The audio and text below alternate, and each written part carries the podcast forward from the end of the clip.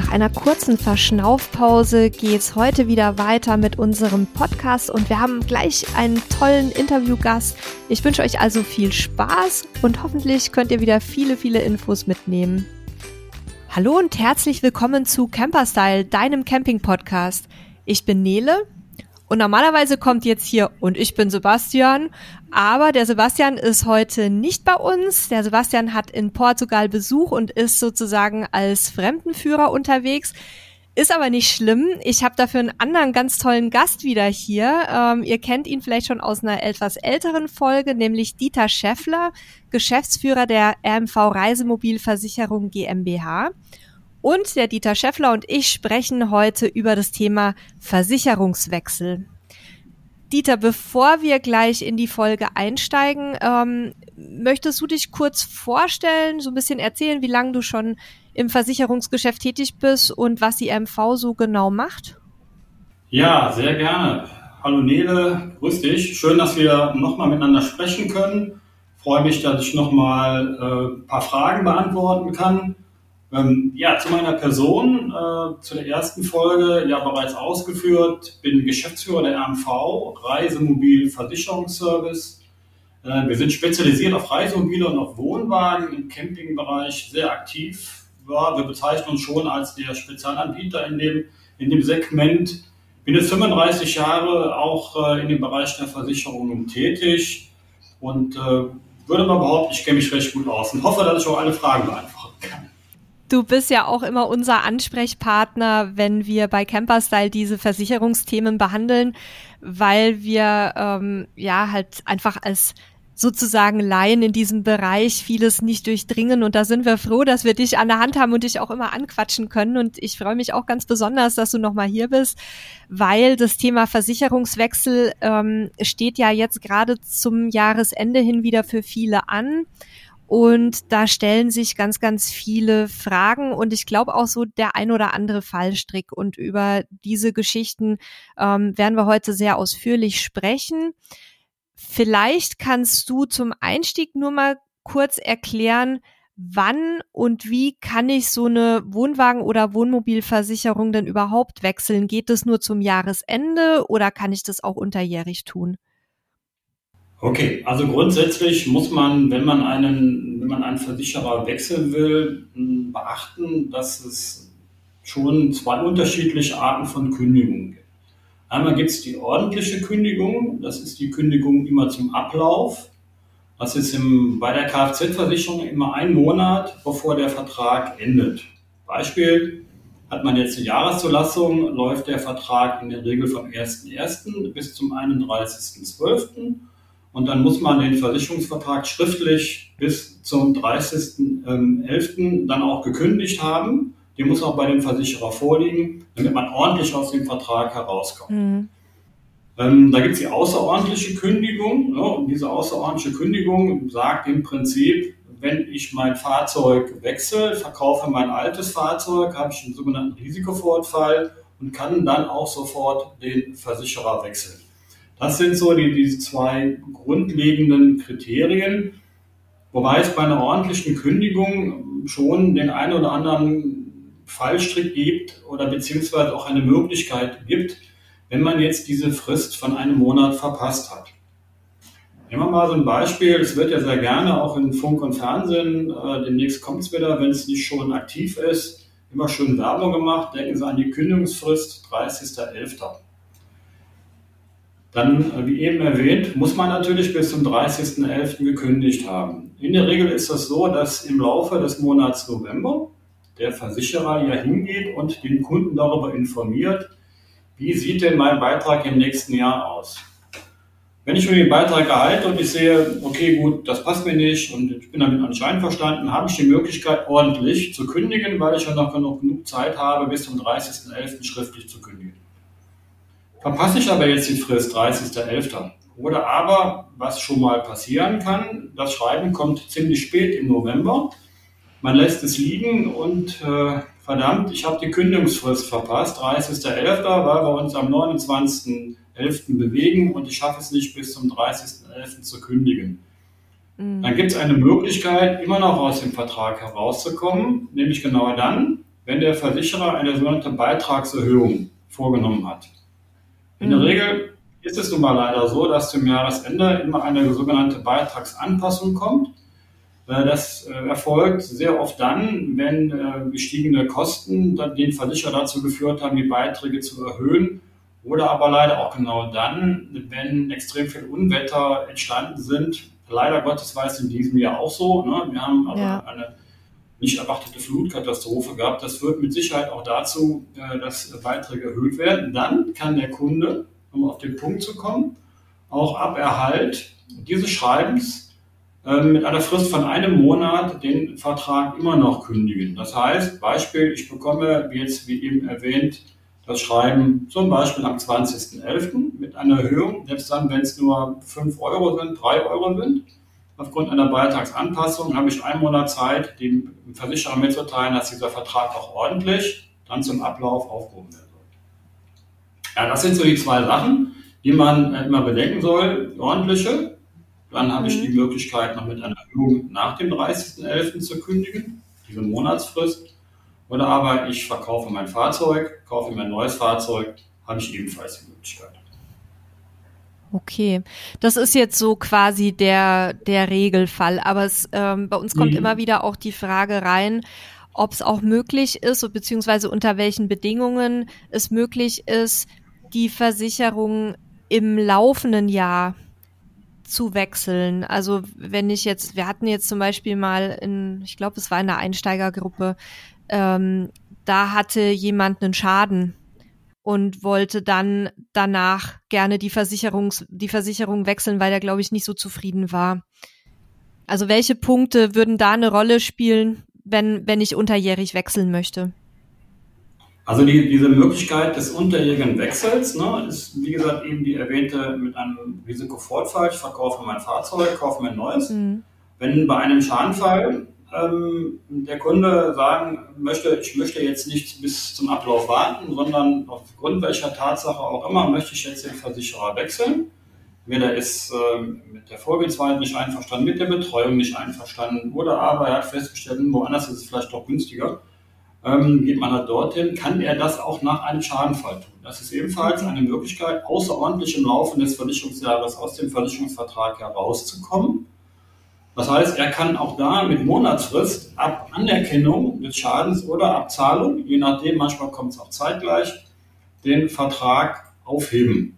Ja, zum nächsten ersten in dem Fall. Was der Kunde allerdings beachten muss, ist, dass ähm, der Versicherer Anspruch auf die laufende Versicherungsprämie bis Ablauf des Versicherungsjahres hat. Und diese okay, Prämie also ich zahle dann im Zweifel doppelt. Ja, das muss man immer dabei bedenken, ob man in Kauf nimmt, wenn das jetzt inmitten des Jahres ist, äh, noch die Hälfte der Prämie im Prinzip dem Versicherer noch mhm. äh, zuzuführen. Den kriegt sie nicht zurück. Oder aber indem man sagt, okay, gut, ähm, ich speise die Zähne zusammen und halte das halbe Jahr auch noch aus, spreche aber meine Kündigung zum Ende des Jahres aus. Weil im Prinzip, wenn er dann Geld sparen will, tut das ja eben nicht ne, mit dem halben Jahr. Ja. Also das sollte man dabei schon bedenken und der Versicherer wird mit Sicherheit auch nicht auf die Prämie verzichten. Also das äh, kenne ich so mhm. nicht und das wird er auch nicht tun. Und wenn ich jetzt ein Fahrzeug kaufe, dann muss ich aber ja auch nicht die Versicherung vom ähm, alten Besitzer übernehmen, sondern kann dann auch, sofern die nicht schon gekündigt ist, ja auch mir eine eigene Versicherung suchen, ne?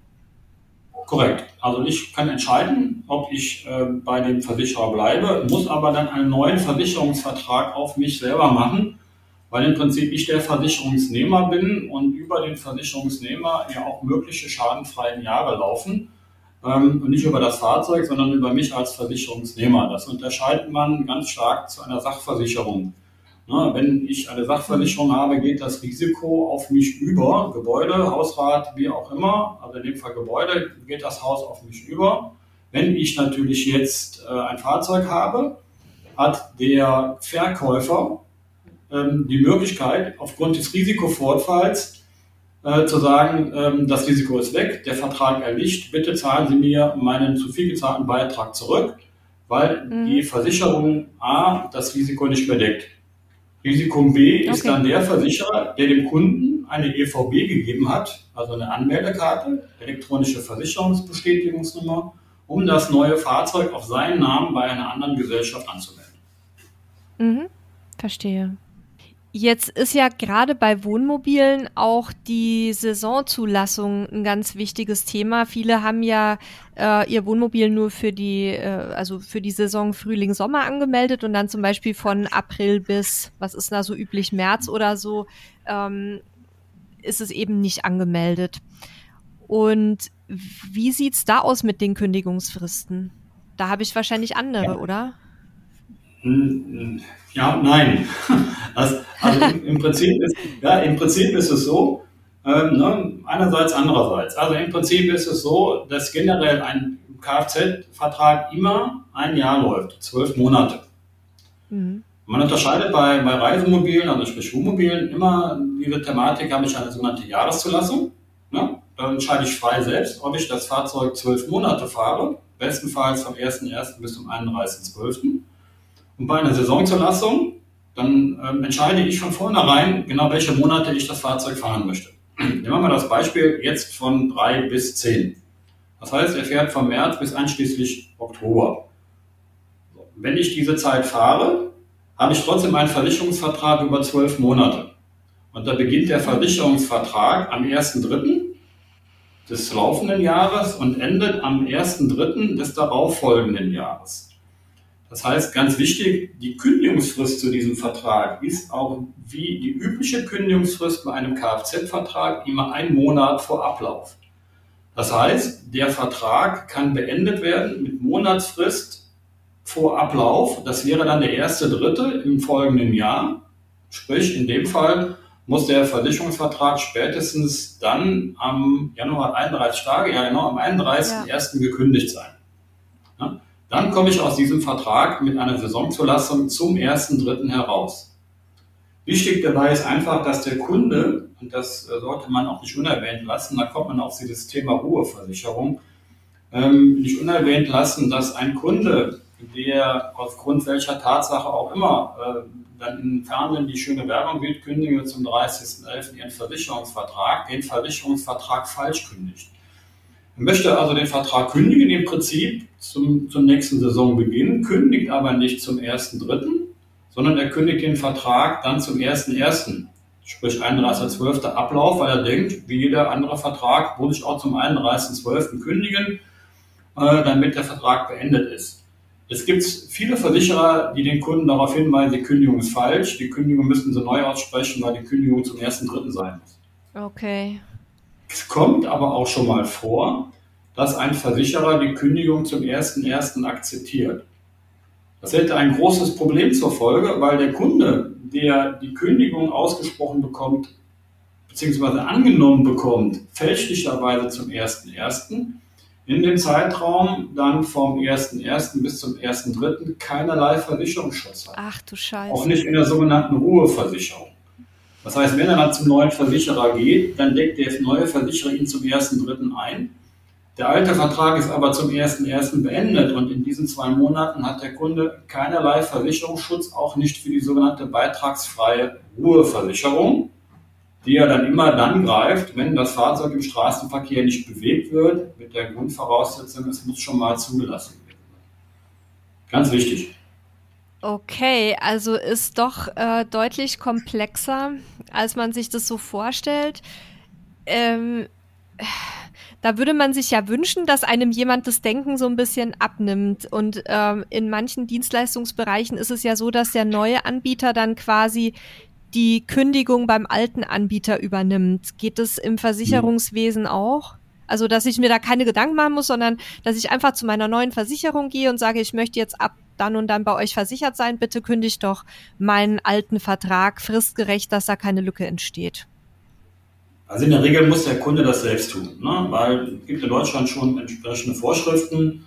Ähm, zum einen gibt es ein Rechtsberatungsverbot, dass also der, derjenige, der dafür nicht ermächtigt ist, dies nicht im Auftrag des Kunden tun kann. Ja, der okay. Kunde müsste ihn offiziell dazu ermächtigen, das tun zu dürfen damit es auch äh, in vielerlei Hinsicht anerkannt wird. Und ähm, das würde im Zweifel ein Versicherungsunternehmen für den neuen Kunden nicht tun. Hm. Schade. Wäre wär ein guter, ähm, guter Service, für den ich tatsächlich auch Geld bezahlen würde, wenn ich mir das alles so anhöre mit den Fristen. Ähm, jetzt sind wir ja schon so ein bisschen weitergekommen. Jetzt haben wir, sind wir schon sehr stark in, in die konkreten Kündigungsabläufe reingegangen. Aber ich möchte noch mal einen Schritt zurückgehen, weil mir das auch immer ganz wichtig ist und ich weiß, dass es das euch auch ist. Was muss ich beachten, ähm, wenn ich meine Versicherung wechseln möchte? Also will heißen, worauf sollte ich unbedingt beim neuen Versicherungs ähm, Anbieter oder Dienstleister achten, damit ich dann nicht auf die Nase falle, weil me meistens wird man ja kündigen, weil man es gerne billiger haben möchte. Aber wir wissen ja auch leider aus eigener Erfahrung, dass das dann nicht immer vielleicht der ganz richtige Weg ist. Und da muss man ja so ein bisschen genauer hingucken. Was wären so für dich die, die Hauptkriterien, die ich mir unbedingt bei einem neuen Anbieter anschauen sollte, bevor ich einen Wechsel überhaupt in Erwägung ziehe? Also es gibt, aus meiner Sicht gibt es ja drei, würde ich mal schon sagen, fast vier Bereiche, die der Kunde für sich selbst entscheiden muss. Zum einen sollte man für sich reflektieren, was ist mir persönlich wichtig?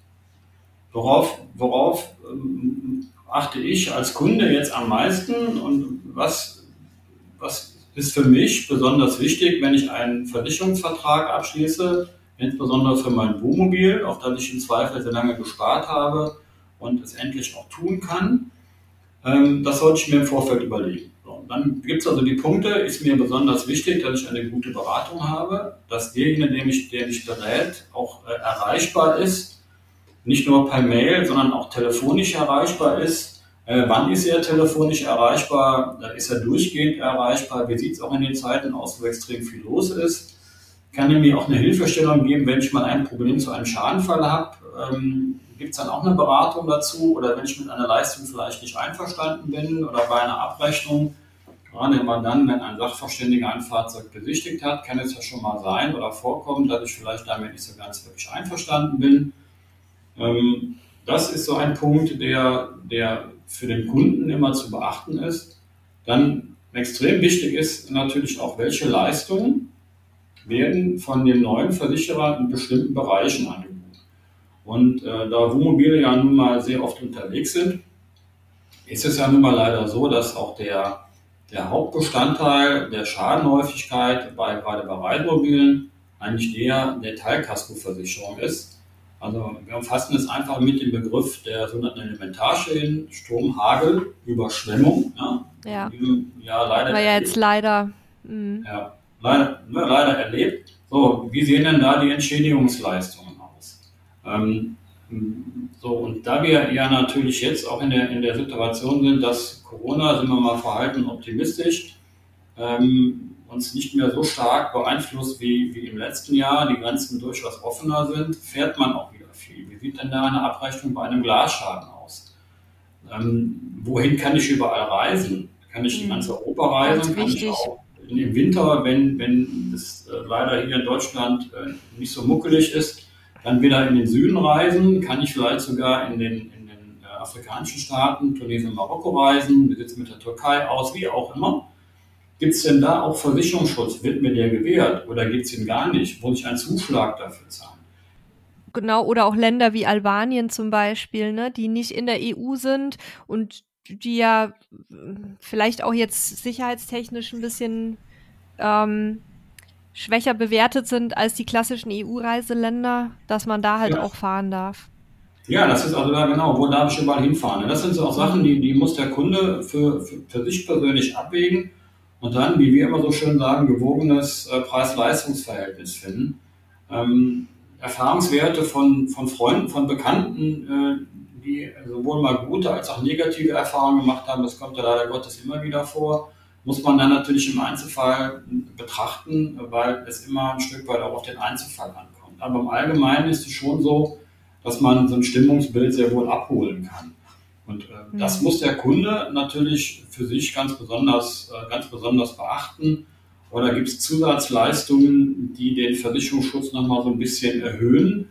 Ähm, ich sage jetzt mal, wie zum Beispiel eine, eine Inhaltsversicherung für lose Gegenstände, was sehr ja, oft vergessen ganz wird. wichtig. Hm. Laptop, äh, Handy, iPad, so die Sachen, die man ja nur mitnimmt, gerade auch dann, wenn man länger unterwegs ist. Oder aber heikles Thema E-Bikes, ja, was ist mit Ja. meinen E-Bikes? Und äh, die kosten nicht mal eben 500 Euro, sondern die gehen schon weit darüber hinaus. Deckt das meine Hausratversicherung? Deckt die das wirklich? Deckt die das auch in Europa oder deckt die das vielleicht auch dann, wenn ich mal nach Tunesien, Marokko fahre? Bis zu welcher Summe werden die gedeckt? Das sind so ein paar Feinheiten in den Unterlagen, ähm, die man schon mal vergleichen sollte, sich ein Vergleichsangebot holen und auch mal konkret nachfragen, wo sind denn jetzt die Unterschiede? Ein anderes Beispiel, habe ich jetzt ein neues Fahrzeug, das ich im laufenden Versicherungsjahr erworben habe und ich möchte den Versicherer wechseln. Habe ich denn dann auch bei meinem neuen Versicherer Anspruch auf einen Neupreis? In welchem Zeitraum? Es gibt äh, Anbieter, die decken das nur für zwölf Monate ein, für 24 Monate mit Zuschlag.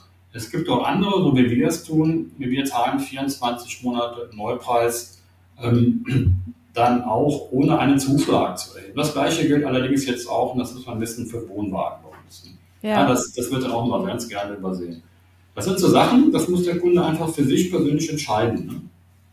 ja, das sind ja Riesenwerte, die man da teilweise durch die Gegend schaukelt, ne? Und ähm, also ich persönlich für mich, für mich wäre Neupreis auf jeden Fall wichtig, weil äh, ne, es kommt ja immer auch darauf an, wie hart muss man das, muss man sich was erarbeiten. Ähm, und wenn ich dann so ein Wohnmobil habe, irgendwie vielleicht für 80.000 Euro, dann ähm, ist es schon ein wichtiger Faktor. Da würden wir auch nochmal euch da draußen, liebe Hörerinnen und Hörer, einen, einen Link ähm, in die Show Notes packen zum Thema Zeitwert versus Neupreis. Da haben wir auch schon mal einen Artikel zusammen mit der MV gemacht, mit dem Dieter Schäffler, dass ihr da nochmal die Informationen euch raussuchen könnt. Ähm, für uns persönlich, wir sind ja sehr viel unterwegs, ähm, ist auch zum Beispiel immer wichtig, dass ich keine Kilometerbegrenzung drauf habe auf meinem neuen Vertrag, weil, äh, ne, also wir wir machen es ja beruflich, dieses Reisen, da kommen schon auch mal so 15.000 Kilometer in einem Jahr zusammen. Äh, wie sieht es da aus? Was, was würdest du da raten, Dieter? Ja, das, die Kilometerbegrenzung äh, ist auch ein, ein, sehr wichtiges Thema. Ähm, das kommt ja so ein bisschen auch aus dem Pkw-Bereich heraus, weil in vielen Pkw-Verträgen ja diese Kilometerlaufleistungen da sind. Habe ich eine, eine geringe Kilometerlaufleistung, mache ich erstmal meinen Beitrag bemerkbar. Habe ich eine höhere, dann geht es natürlich nach oben.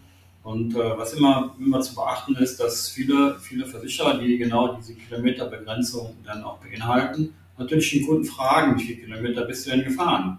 Mhm. Viele Hörer werden es ja aus dem Pkw-Bereich kennen und ist man mehr gefahren, muss man nachzahlen. Das wird auch immer ein Stück weit äh, unterschätzt, weil, weil letztendlich der Versicherer schon eine Mitteilung bekommt. Man muss immer so sehen, habe ich jetzt einen Reparaturschaden im Rahmen der Kaskoversicherung, wird der Kilometerstand dann auch in der Reparaturkostenrechnung ja. im Zweifel mit aufgeführt. Und das ist für den Versicherer ein Indiz zu sagen, ist, mir ist mehr gefahren. Mhm. Um mal darauf zurückzukommen, äh, ist es so, dass was man immer zwei Sachen beachten muss. Es gibt diese Kilometerstandsanfragen, die dazu führen, dass man dann im Nachhinein einen erhöhten Beitrag zahlen muss, vielleicht sogar nachzahlen muss.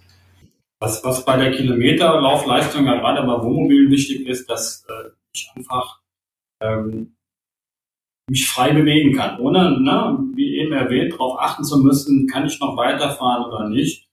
Man sollte immer darauf achten, dass wenn man schon eine Kilometerbegrenzung wählt, die auch sehr hoch ansetzt. Man sollte sich einfach überlegen, ich fahre einfach mal von, von Deutschland Richtung Spanien unterwegs und fahre wieder zurück, dass man also schon mal locker 5000 Kilometer, wie wir so schön sagen, auf ja. der Uhr hat.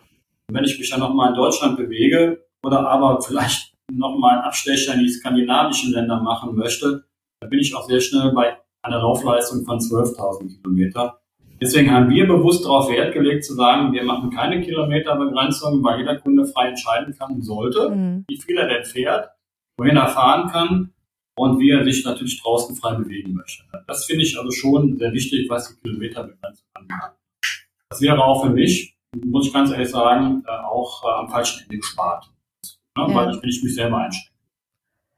Ja, also ähnliches Thema finde ich jetzt auch persönlich das Thema Werkstattwahl. Also ich weiß nicht, wie das bei den Wohnmobil- und Wohnwagenversicherungen ist, aber beim Kfz gibt's ja auch Versicherungen mit Werkstattbindung, die dann auch ein paar Euro günstiger sind teilweise. Ähm, wie ist es bei den Wohnmobilversicherungen? Ist das äh, da auch ein Thema? Gut, es gibt manche, manche Versicherungsgesellschaften, die bieten einen ähnlichen Tarif im Wohnmobilbereich an, wie sie im Pkw das ist dann diese sogenannte Werkstattbindung. Also gegengestützt zur freien Werkstattwahl, Werkstattbindung. Mhm.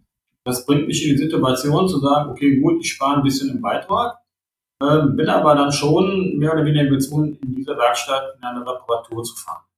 Tue ich es nicht, bekomme ich von meiner Entschädigungsleistung einen entsprechenden Abzug. Also grundsätzlich ist es schon so, dass die Spezialanbieter in dem Bereich der Wohnmobilversicherung dem Kunden die freie Wahl lassen, wohin möchte ich denn fahren, um mein Fahrzeug zu reparieren. Es gab mal Bestrebungen, dass man zertifizierte Werkstätten aufsucht, die in diesem Bereich arbeiten, um einen entsprechenden Tarif am Markt zu platzieren. Die halten davon generell gar nichts.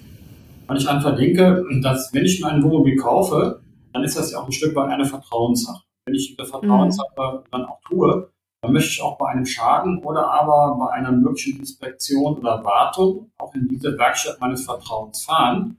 Insofern eine Reparaturwerkstatt angeschlossen ist, weil ich dann auch darauf vertraue, dass sie darauf spezialisiert sind und genau dieses Fahrzeug auch dort in den Zustand wiederherstellen können. Ich denke nur mal an Ersatzteilbeschaffung ne, von Fahrzeugen, die in den normalen Karosseriewerkstätten nicht immer vorhanden sind.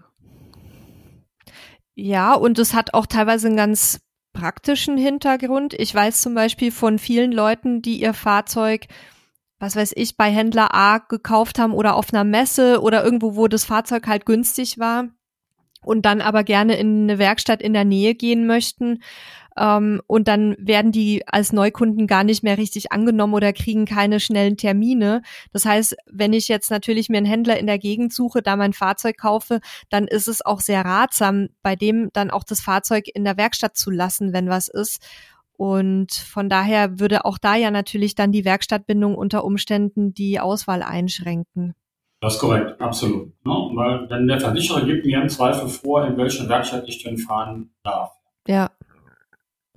Und aus meiner Sicht jetzt so die letzten Punkte wären eigentlich noch beim äh, Thema Versicherungswahl die Geschichten, äh, wer, wer darf denn überhaupt fahren? Also gibt's irgendwelche Altersbegrenzungen? Da gibt's ja, glaube ich, nicht nur nach unten Altersbegrenzungen teilweise, sondern auch nach oben, ne? Ja, das kommt auch, wie gesagt, auf den, auf den Versicherer an. Das, äh, die Bandbreite ist ja schier unendlich. Auch das ist sicherlich ein Merkmal bei der Wahl der Versicherung. Ne? Dass ich mir die Leistung angucke und was habe ich denn, wenn da fahren und was habe ich denn dann für Möglichkeiten, auch mal jemanden fahren zu lassen, der nicht zwingend mit mir in häuslicher Gemeinschaft ist. Also es kommt durchaus vor, ähm, dass Kunden hingehen und sagen, okay, gut, meine Tochter, die wohnt jetzt 200 Kilometer entfernt, möchte aber mit ihrem Reitmobil gerne mal an die Nordsee fahren. Darf sie das oder darf sie das nicht? Das ist ja dann die Wahl des Personenkreises, mhm. unabhängig mal vom Alter. Hinzu kommt, dass es auch Gesellschaften gibt, die hingehen und sagen, wenn Personen ein gewisses Alter nicht haben, dann wird ein Zuschlag erhoben auf den Versicherungsbeitrag, ähnlich wie im Pkw-Bereich. In der Regel ist es so, dass, das kann immer dann auch an der Stelle nur von uns sprechen, wir keine Altersbegrenzungen haben, weder nach unten noch nach oben. Und auch bei unserer Sondereinstufung für neue Fahrzeuge wir generell nicht sagen, es dürfen nur Personen fahren, die ein Mindestalter erreicht haben. Was immer so ganz gerne bei den Kunden noch im Kopf ist, ist, wenn man so ein, ein zweites Fahrzeug anschafft, die sogenannte Zweitwagenregelung, dann darf keiner mit dem Fahrzeug fahren, der unter 23 ist, mhm. weil man ansonsten eine sogenannte Sondereinstufung nicht erhält. Das ist äh, in dem Fall nicht mehr der Fall, also zumindest in dem uns. Bei anderen Gesellschaften mag es noch so sein. Es kann aber auch beispielsweise so sein, dass äh, wenn man ein gewisses Alter erreicht hat, das fängt dann so bei 60 an. Es gibt auch Gesellschaften, die machen es erst ab 70 Jahren, äh, einen Zuschlag erhoben wird aufgrund des Fahreralters. Ja, das darf man nicht vergessen. Äh, das sind auch so Geschichten, die dabei eine Rolle spielen, wenn ich die Wahl der, der Versicherung ins Auge gefasst habe.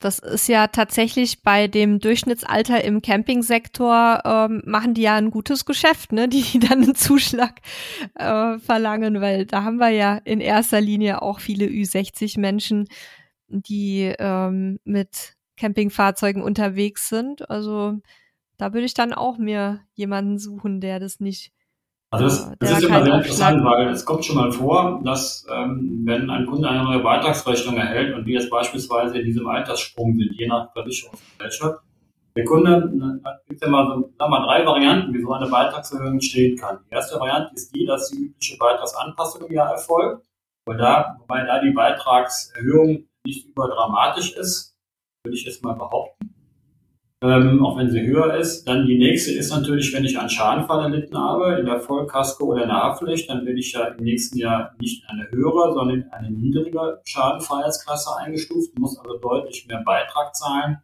neben dem Verlust der schadenfreien Jahre. Und das dritte ist einfach, dass man gar nicht versteht, wieso es denn passiert ist. Und man muss mehr Beitrag zahlen, weil man eine Altersgrenze überschritten hat. Mhm. Man fällt da vom Hocker, dass der Beitrag sich dramatisch erhöht. Aber auch da, wie gesagt, ähm, rückwirkend zu dem Punkt, den ich am Anfang sagte, habe ich immer noch die Möglichkeit zu sagen, ich kann auch den Vertrag noch kündigen, wenn ich meine Kündigungsfrist zum 30.11. oder aber zu Saisonbeginn verpasst habe. Also das gilt dann auch, wenn ich jetzt, wenn ich jetzt nicht eine Beitragserhöhung bekomme, weil insgesamt zum Beispiel die Schäden gestiegen sind, sondern weil ich jetzt ein Alter erreicht habe, wo laut Vertragsbedingungen dann ein höherer Beitrag gezahlt werden muss, dann ist es auch so, dass ich dann noch ein Sonderkündigungsrecht habe. Also Sonderkündigungsrecht habe ich im Zweifel dann, wenn der Versicherer den Beitrag erhöht.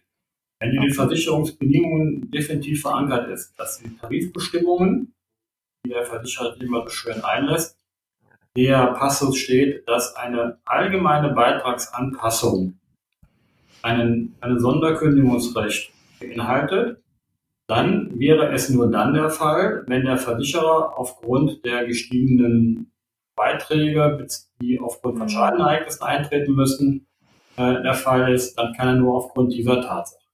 Sind die Tarifbestimmungen aber dann vermerkt, das kann durchaus auch unterschiedlich sein, dass bei einer Beitragserhöhung, welcher Natur auch immer, ähm, eine Kündigungsmöglichkeit besteht. Da sollte man in die Tarifbestimmung schon mal genau nachlesen. Dann hat der Kunde nur aufgrund dieser Tatsache. Ah ja. Deswegen sollte man dann auch, ne, unabhängig davon, dann auch auf seine Kündigungsfristen in dem Fall achten.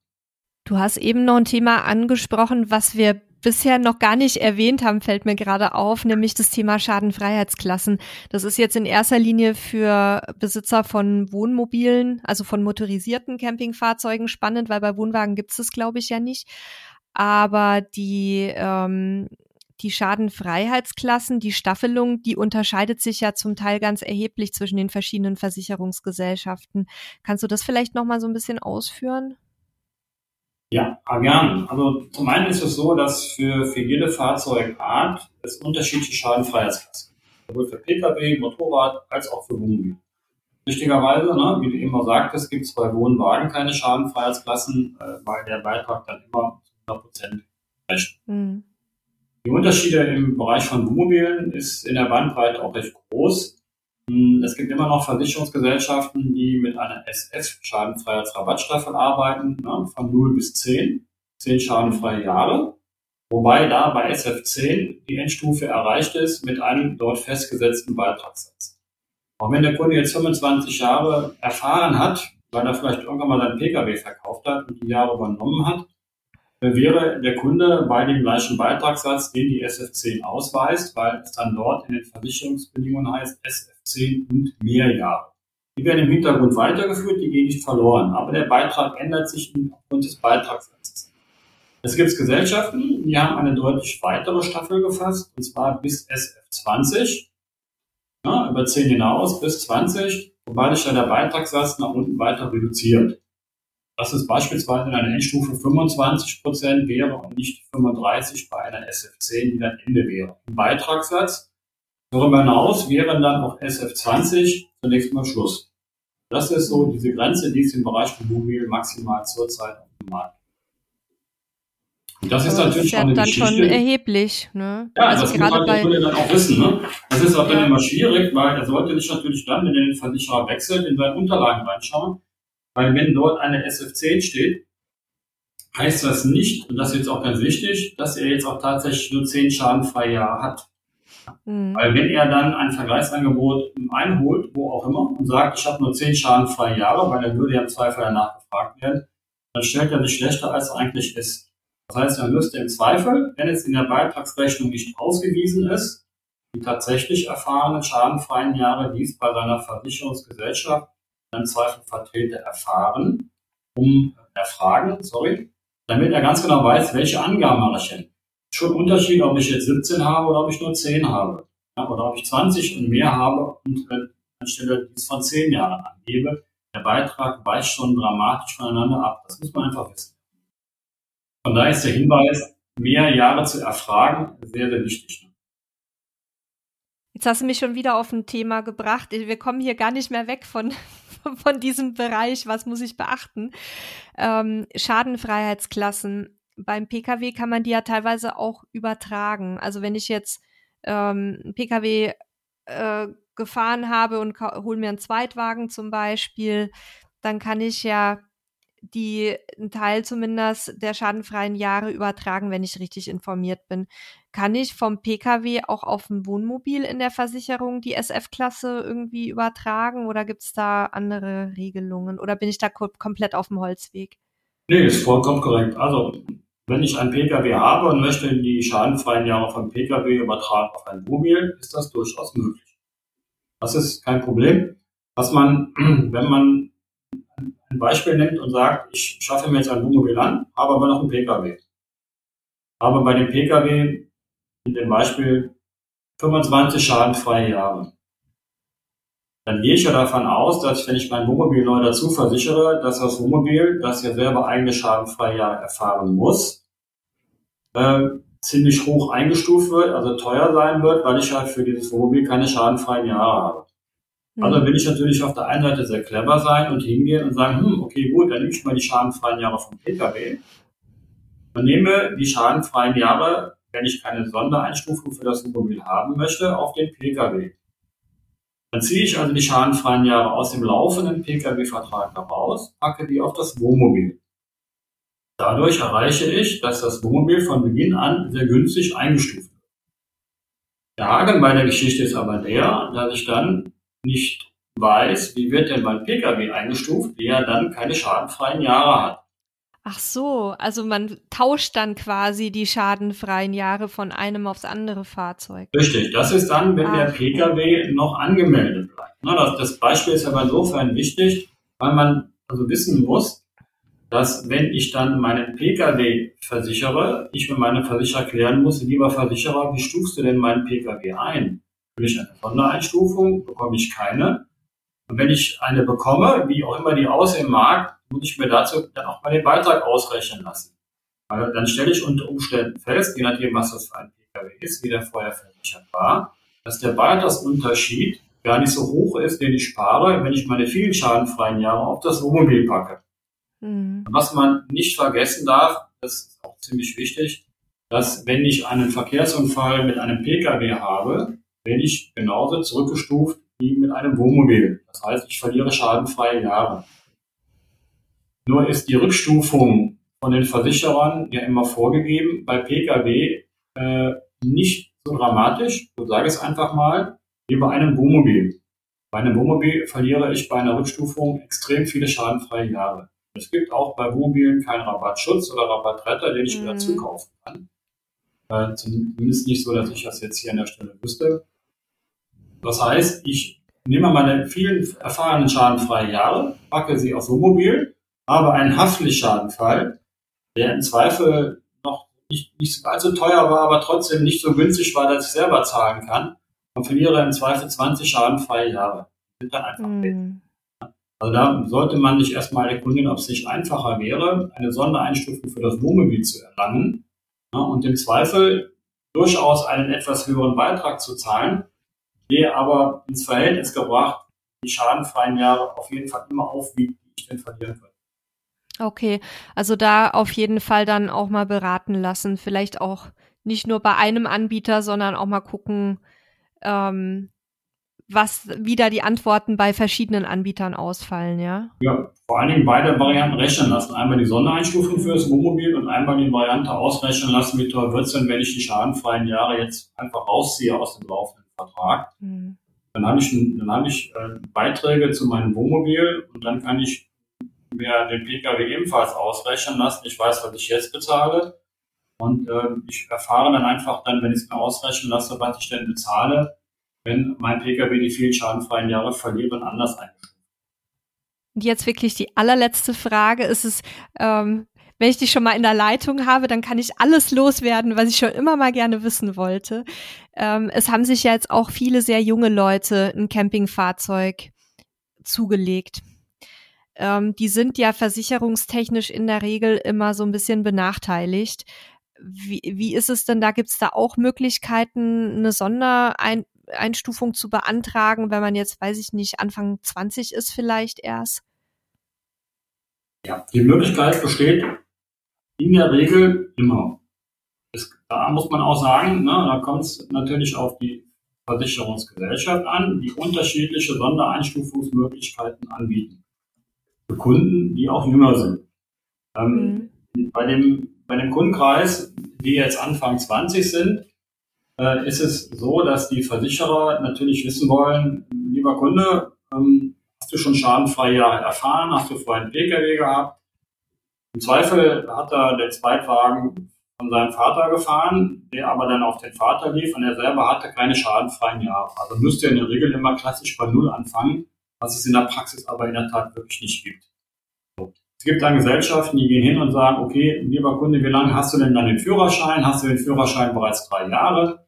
Dann wird dieser Kunde mit einer sogenannten SF1,5 eingestuft. Das heißt, er fängt mit einem halben Jahr Schadenfreiheitsklasse. Und der steigt allerdings auch nur dann im nächsten Jahr, das ist auch nochmal wichtig, wenn dieses Fahrzeug sechs Monate schadenfrei gefahren ist. Ja? Mhm. Mindestens. Dann wird er dann in den, im nächsten Jahr in die Schadenfreiheitsklasse 1 gelangt. Es gibt aber auch Gesellschaften, die gehen hin und sagen, okay, wir könnten vielleicht auch mehr geben unter bestimmten Voraussetzungen.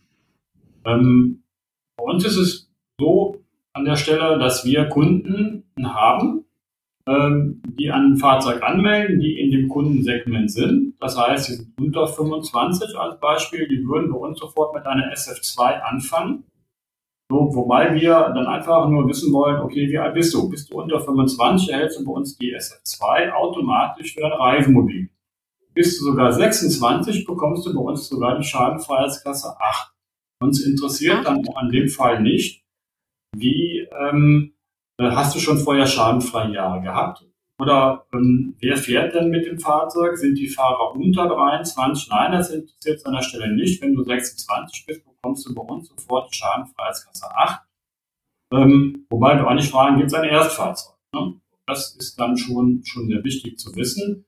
Meldet man erstmalig auf sein, sich ein Fahrzeug an und hat keine schadenfreien Jahre, die man dazu nehmen kann, dann erhält der Kunde bei uns die Schadenfreiheitsklasse 8, wenn er denn dann über 25 ist. Und darunter, wenn er dann in der Tat doch 22 ist, bekommt er bei uns die SF2.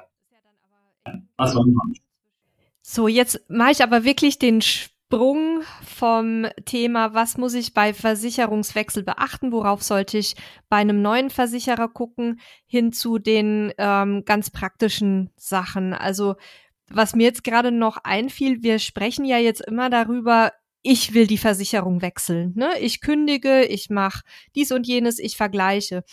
Aber es gibt ja durchaus auch Fälle, und da habe ich jetzt tatsächlich in der Vergangenheit einige mitbekommen, ähm, da schmeißt die Versicherung den Versicherten raus. Ähm, wie kann das denn passieren? Also was, was muss ich da anstellen, damit ich äh, eine Kündigung bekomme von meinem Versicherer?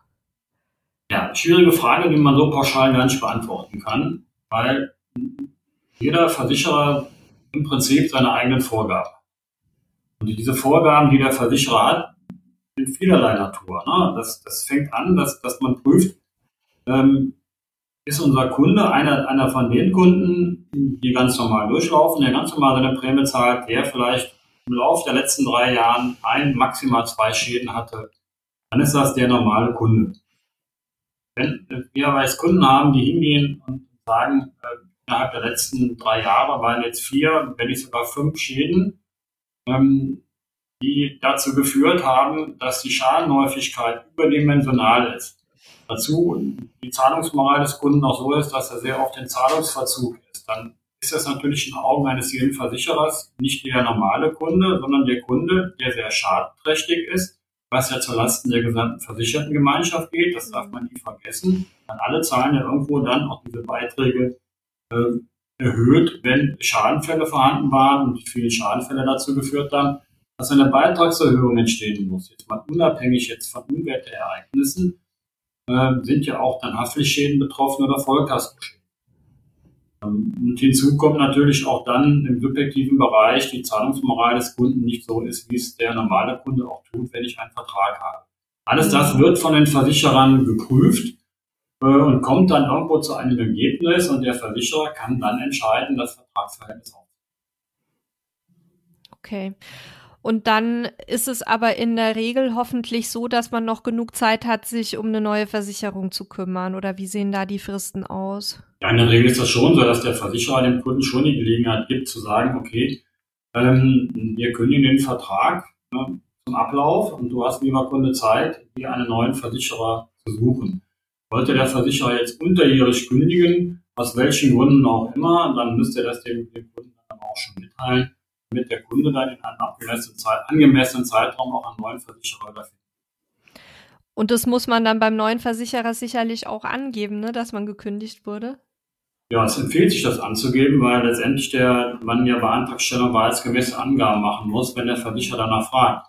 Zum einen ist es so, dass äh, man ja wissen muss, dass man schadenfreie Jahre angeht, die man erfahren hat.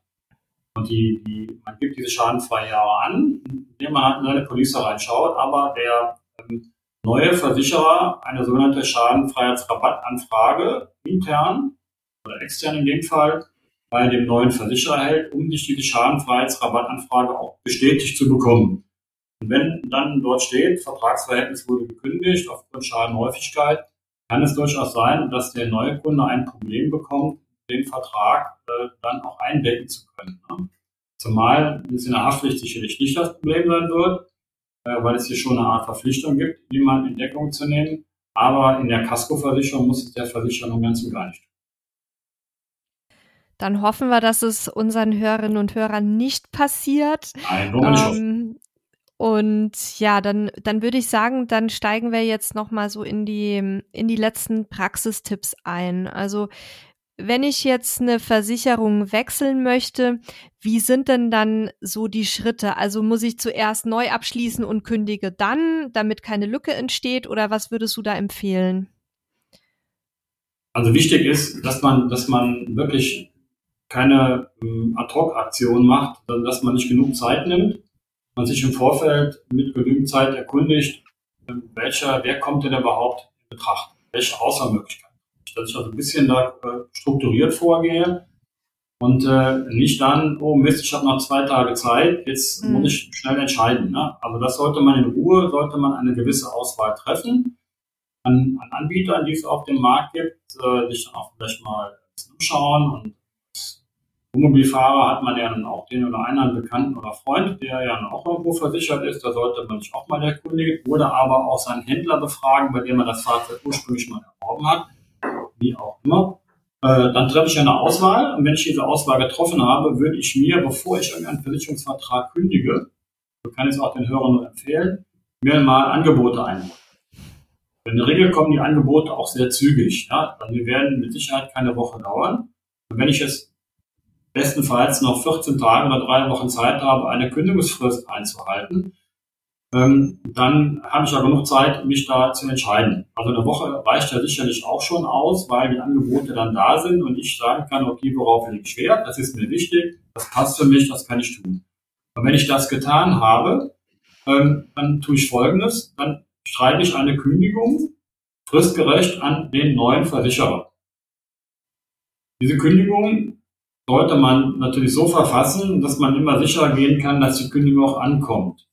Das heißt, will man auf Totalnummer sicher gehen, äh, anschreiben, dann weiß ich immer, dass das Schreiben rausgegangen ist. Schicke ich die Kündigung per Mail, die auch per Mail anerkannt wird, am besten dann mit Lesebestätigung, dann mit Sendeprotokoll, dann weiß ich, dass sie rausgegangen ist. So, dann kann ich, wenn ich die Kündigung geschrieben habe, auch meinen Antrag, den ich bekommen habe, von demjenigen, den ich jetzt auserkoren habe, versenden mit dem Hinweis, dass zum 1.1. dann der Versicherungsschutz dann beginnen soll. In der Regel erfolgt recht kurzfristig eine sogenannte Kündigungsbestätigung des alten Versicherers.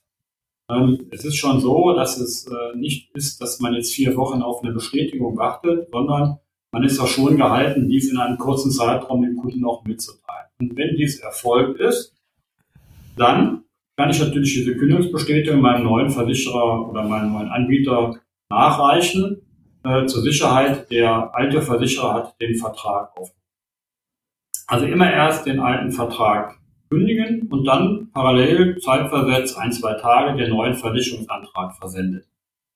Weil schlimmstenfalls, wenn mh, die Kündigung aus welchen Gründen auch immer nicht angekommen ist oder nicht da ist, da sollte sich der Kunde dann nochmal bei seinem Versicherer erkundigen, ja, ob die Kündigung denn tatsächlich angekommen ist. Also spätestens nach 14 Tagen, oder wenn man keine Bestätigung erhalten hat, sollte man äh, dann schon mal nachfragen. Wobei man ja aufgrund der eben beschriebenen Wege durchaus sicher sein kann, dass man auch nachweisen kann, dass man die Kündigung rechtzeitig versandt hat. Aus meiner Sicht auf der sicheren Seite. Also da würdest du sagen, ist jetzt nicht zwingend nötig, dass ich die Kündigungsbestätigung abwarte, sondern wenn ich jetzt ein Einschreiben mit Rückschein zum Beispiel geschickt habe ähm, und den Rückschein in der Hand halte oder irgendeine ähm, Übergabebestätigung beim Übergabeeinschreiben, dass es dann erstmal ausreichen würde. Absolut. Definitiv, definitiv, weil mehr kann ich ja nicht in der Hand haben und nicht nachweisen, dass ich mhm. es versandt habe. Das reicht absolut vollkommen. Ja, was kann schlimmstenfalls passieren? Das ist immer so die, die, die Frage, die man sich stellt. Habe ich ja zwei Versicherungen? Ne? Die eine habe ich mhm. abgeschlossen, die andere ist nicht gekündigt. Nein, habe ich in der Tat nicht. Weil man muss wissen, dass alle Fäden zu einem Versichererwechsel auch bei der Zulassungsstelle zusammenfallen. Ah, ja. Das heißt, das heißt, der, der, der Kunde, der einen Versicherungsvertrag zum 1.1. kündigt bei der Versicherung A und die, die Kündigung von Versicherung A angenommen wird, ähm, wird Folgendes von der Versicherung A getan, nämlich die Versicherung A teilt der Zulassungsstelle automatisch mit, dass ab dem Beispiel 1.1. dort kein Versicherungsschutz mehr besteht. Mhm. Wenn die keine Kündigung erhalten haben, läuft dieser Versicherungsschutz bei Versicherung A weiter. Ja? Das heißt, der Kunde hat nicht gekündigt, also läuft sie weiter. Zulassungsstelle macht nichts. Hat der Kunde jetzt gekündigt und die Versicherung A hat diese Mitteilung an die Zulassungsstelle geschickt, muss hier ein Nachweis bei der Zulassungsstelle vorliegen, wo ist denn dieses Fahrzeug ab dem 1.1. versichert? Weil man darf ja nicht ohne Versicherungsschutz los. Mhm. Und dann ist es Aufgabe der neuen Versicherung, mit Erhalt des Antrages der Zulassungsstelle mitzuteilen, wir, Versicherung B, haben den Versicherungsschutz ab dem 1.1. übernommen. Und dann ist alles safe, alles nimmt seinen Weg. Wenn jetzt hier die Sorge besteht, oh, die Kündigung ist nicht angekommen, ich habe die Kündigungsfrist verpasst und ich habe schon den neuen Antrag gestellt und ich kriege vielleicht sogar schon eine Versicherung. Da habe ich jetzt zwei Versicherungen. Das wird nicht passieren, weil in dem Moment, wenn die neue Versicherung der Zulassungsstelle mitteilt, wir haben hier den Versicherungsschutz übernommen und keine Mitteilung vorliegt, dass die Versicherung A den Versicherungsvertrag aufgehoben hat, erfolgt eine Mitteilung an Versicherung A. Die teilt dann der Versicherung B mit. Nee, nee, wir haben hier keine Kündigung vorliegen, wir haben die älteren Rechte. Unser Vertrag bleibt bestehen und dann wird der Vertrag bei Versicherung B wieder aufgehoben. Ah ja. Also wie gesagt, die Zulassungsstelle spielt da eine ganz entscheidende Rolle weil darüber laufen die Fäden zusammen. Wenn dann keine Kündigung erfolgt ist, nicht rechtzeitig oder nicht angekommen ist, dann hat der Kunde also auf keinen Fall zwei Versicherungsverträge. Er hat immer nur einen. Vielleicht in dem Zusammenhang auch nochmal der Hinweis, darüber hatten wir ja, glaube ich, schon mal gesprochen. Ich weiß nicht mehr, ob mit dir oder mit ähm, einem von den, von den Kollegen. Wenn ich jetzt eine Ruheversicherung habe, die ausläuft, weil Ruheversicherungen ähm, ja immer nur über einen bestimmten Zeitraum, ein Jahr oder anderthalb Jahre maximal laufen können. Ähm, da hattest du, glaube ich, gesagt, dass man die auch kündigen muss. Also, dass man die nicht einfach ausläuft und dann eine neue Versicherung abschließt, wenn quasi die Frist der Ruheversicherung zu Ende ist, sondern dass ich dann auch da ordentlich kündigen muss, ne? Also bei einer Ruheversicherung ist es im Prinzip, muss man unterscheiden. Also ich habe maximal eine beitragsfreie Ruheversicherung von 18 Monaten. Mhm. Wenn diese 18 Monate auslaufen, kündigt der Versicherer automatisch. Das heißt, ab dem Zeitpunkt besteht keinerlei Versicherung. Ah ja, okay. Ja, wenn der Vertrag bis dann ungekündigt ist. Weil wenn der Kunde dann das Fahrzeug wieder äh, zulassen möchte, weil es ja im Ruhezustand ist, ja, mhm. Ja ich bin, Saisonfahrzeug ist ja komplett anders. Bei einer Jahreszulassung habe genau. ich ja die Möglichkeit, das Fahrzeug irgendwann abzumelden. Und ich fahre jetzt doch nicht mehr, Corona geht also auch nicht, ich lasse es das ganze Jahr abgemeldet, möchte es aber auch nicht verkaufen. Dann geht das Ganze beitragsfrei für 18 Monate mit den Voraussetzungen für die Ruheversicherung umfriedet abgestellt, bestenfalls in der Scheune, ja, sodass niemand äh, das Fahrzeug zugänglich machen kann oder das Fahrzeug zugänglich machen. Nach den 18 Monaten erliegt der Versicherungsvertrag und sobald der Kunde dann ein Fahrzeug neu anmelden möchte, muss er eine neue EVB erhalten zur Wiederzulassung und er muss dann einen neuen Versicherungsvertrag für das Fahrzeug abschließen. Und das kann dann entweder beim alten Anbieter sein ähm, oder, oder bei, bei einem neuen, weil der Versicherungsvertrag genau. erloschen ist, ganz genau. Ja. Alles klar. Und wenn ich jetzt, wenn ich jetzt in der Ruheversicherung bin, ähm, wichtiger Hinweis von dir, das, das stimmt komplett. Ich nehme mal ein klassisches Beispiel. Ähm, aufgrund der Corona-Situation Corona äh, ist das Fahrzeug jetzt äh, im August abgemeldet worden. Also man, man kann eh nicht mehr fahren. Dann denken viele Kunden, in dem Moment, wo ich jetzt das Fahrzeug nicht mehr bewegen kann, jetzt vorübergehend stillgelegt habe, liegt damit automatisch der Versicherungsschutz. Nein, das tut er nicht. Mhm. Das heißt, ich muss den Versicherungsvertrag ja. dann kündigen, wenn ich den Versicherer wechseln will. Das Abmelden alleine, ne, wenn ich der Besitzer bleibe des Fahrzeugs oder Eigentümer in dem Fall, dann reicht eine Abmeldung nicht aus, um den Versicherer zu ja, jetzt haben wir wieder äh, sehr lange und äh, sehr spannende Gespräche geführt. Jetzt würde ich gegen Ende nur noch gerne von dir wissen, was brauche ich denn konkret für einen Versicherungswechsel? Also was muss ich beim neuen Versicherer vorlegen oder vielleicht auch beim alten? Also bei dem alten, ne, einfach das Kündigungsschreiben fertig machen, hiermit kündige ich den Vertrag zum Ablauf.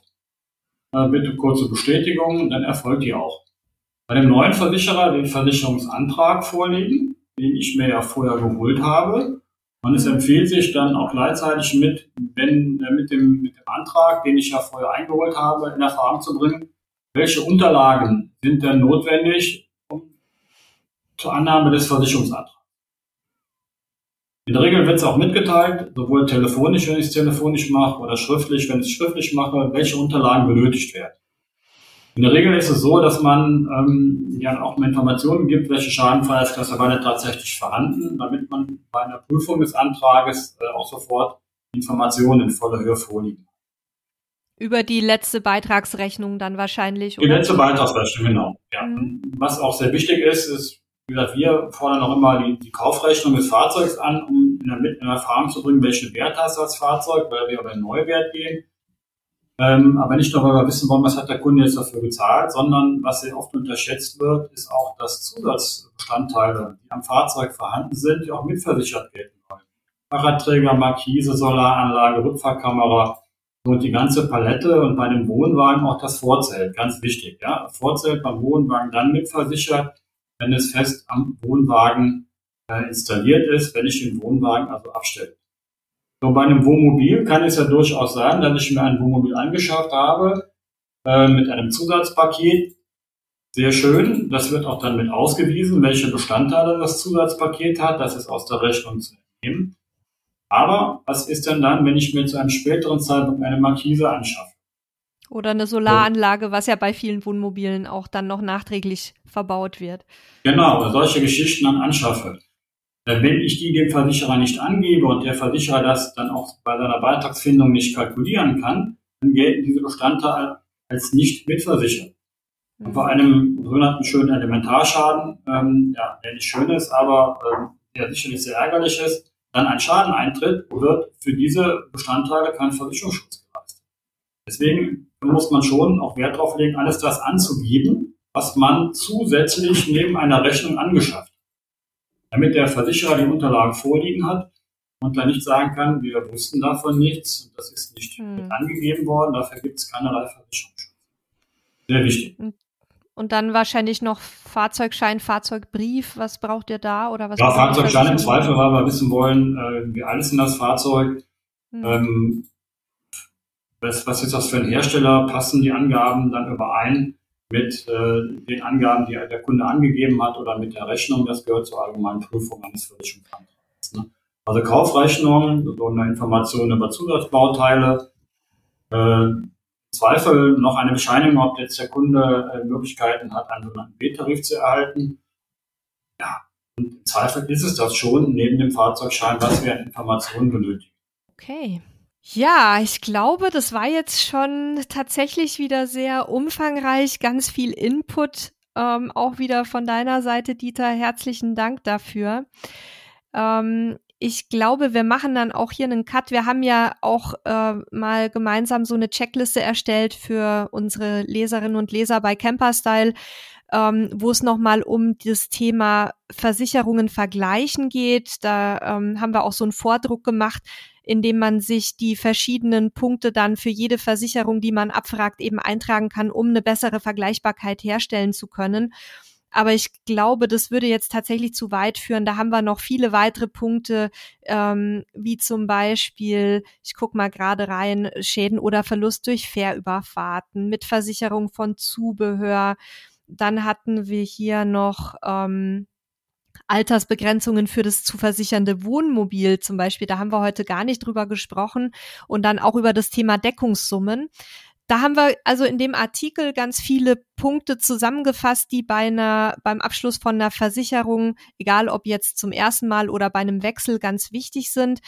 Und wie gesagt, eine Checkliste zum Ausdrucken, wo ich mir alles eintragen kann. Und die würde ich jetzt einfach in die Show Notes packen, damit wir nicht heute den Rahmen total sprengen.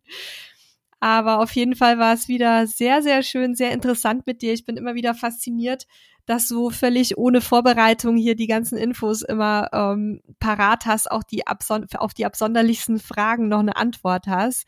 Vielen lieben Dank dafür, Dieter. Und ähm, ja, ich hoffe, dass wir uns dann bald wiedersehen und hören, entweder hier im Podcast oder dann auf der nächsten Messe persönlich. Ja, Nele, vielen Dank. Ne? Es hat auch mir Spaß gemacht, äh, immer diese Fragen schön beantworten zu können. Das ist ja dann auch immer so schön ähm, diese Vielfalt der, der doch vorhandenen Fragen der Leser und äh, man stellt fest, wenn man natürlich jeden Tag mit dem Thema zu tun hat, dann ist das immer so die Sichtweise des Einzelnen und nicht die Sichtweise der vielen Kunden, äh, die dann auch mit diesen Fragen herangetragen werden. Also wie gesagt, ich hoffe, ich habe einige Lücken schließen können mit den, mit den Fragen, die du gestellt hast und mit meinen Antworten. Hat Spaß gemacht. Ja, allen Lesern ne, wünsche ich jetzt äh, ein gutes Jahresende. Die gehen dann mit großen Schritten auf Weihnachten zu. Wenn Sie den Weg zu uns wählen wollen, tun Sie es sehr gerne. Das können Sie gerne per Mail machen. Sie können es auch gerne anrufen. Und äh, wir hoffen, dass wir dann doch alle mal wiedersehen. Ja, Nele, vielen Dank dafür. Gute Zeit. War prima. Bis bald. Danke, dir auch gute Zeit und bis bald, liebe Hörerinnen und Hörer. Wir hören uns nächste Woche Samstag. Tschüss.